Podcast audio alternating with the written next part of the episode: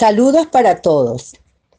El objetivo de esta guía es proporcionar información sobre los inductores o bobinas y transformadores.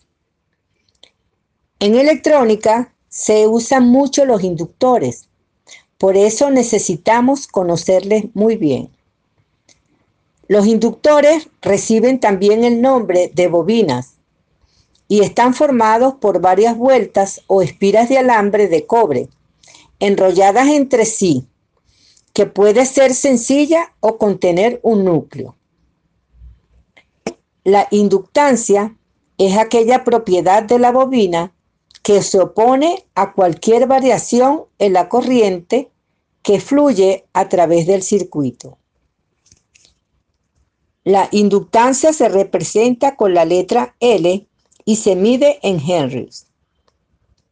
El transformador es un dispositivo que se encarga de transformar el voltaje de corriente alterna que tiene a su entrada en otro diferente que entrega a su salida.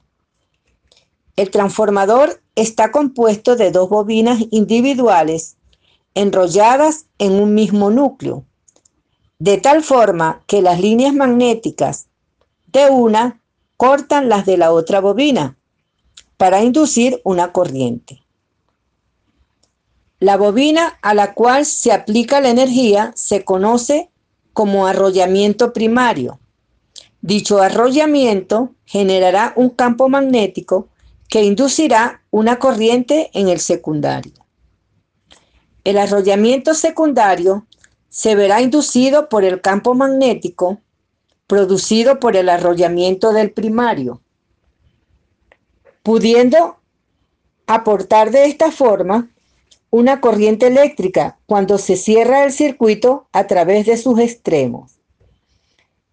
En la guía estudiaremos la inductancia, la reactancia inductiva, la inductancia mutua, los transformadores, elevadores y reductores y la relación del transformador.